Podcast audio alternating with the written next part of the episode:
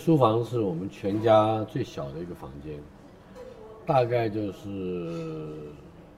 大概有五六平米吧。书也不藏的不多，呃，格局也不大，光线呢也不见得特别明亮，呃，就有有点像一个杂货堆。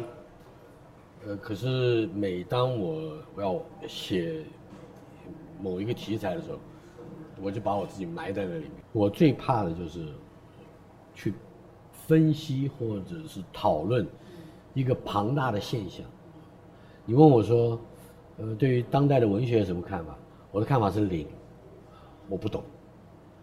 呃，因为它太繁复、太绵密，又牵扯到许许多人的生计。所以，到底是不是应该从事有价值的文学创作，而不应该嗯去顾及到商业或市场？呃，对不起，很多人的生计在里面。清朝有一个诗人叫龚定安，他曾经有一首七言绝句，他说：“东抹西涂破半生，呃，中年何故必生病？”呃，也是我本来就是一个写文章的人。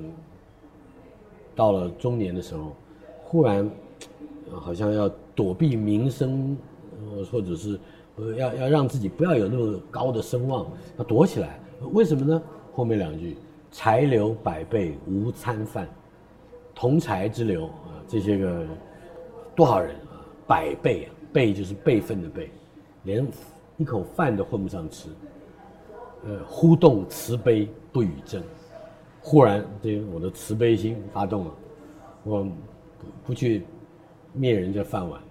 这话是非常大的口气的话。我常常想着这个，就是不要去议论自己当代的人，不管他的作品、他的人或者这个产业应该怎么面向、怎么走，因为我毕竟只是非常小的一个写作者，我的意见万一被人听进去，呃，放大了，呃，是。不够慈悲的事。我在小学三年级的时候，我们那个学校呢，跟当时其他的学校很不一样。我们是一个天主教的学校，所以在小学三年级的时候就教英文，呃，而且进度非常之快。等到我小学毕业，上了初中，那个时候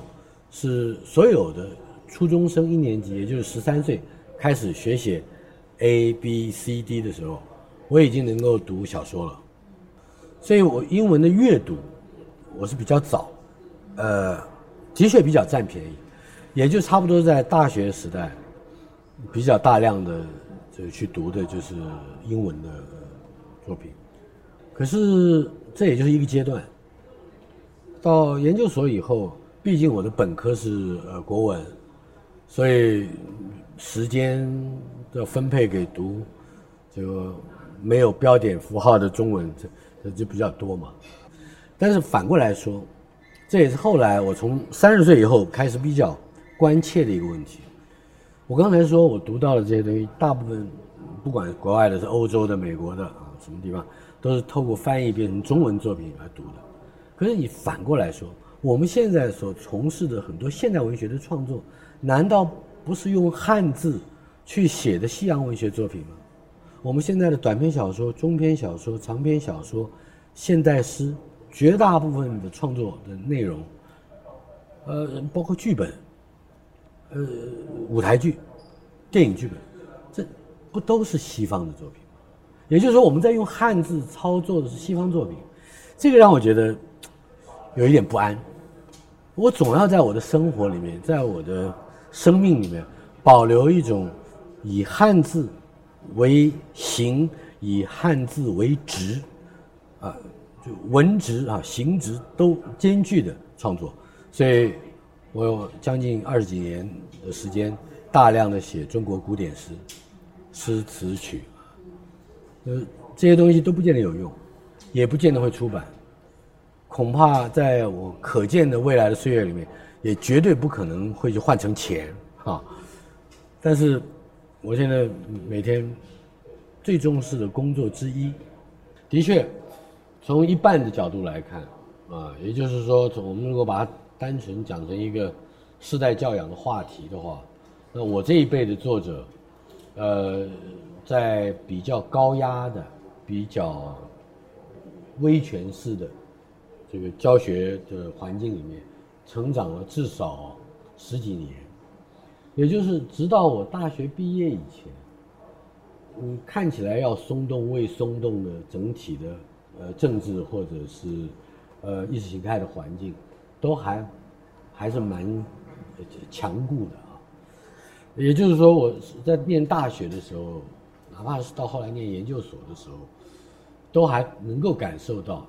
在台湾的某些时候，某些话是不能说的，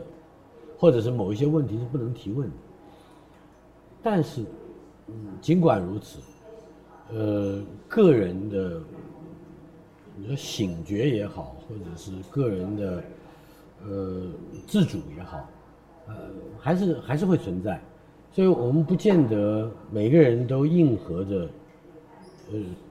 主旋律，或者是大潮流，呃，去成为被拨弄的是是这种小草一样的这种思维，不见得。呃，不过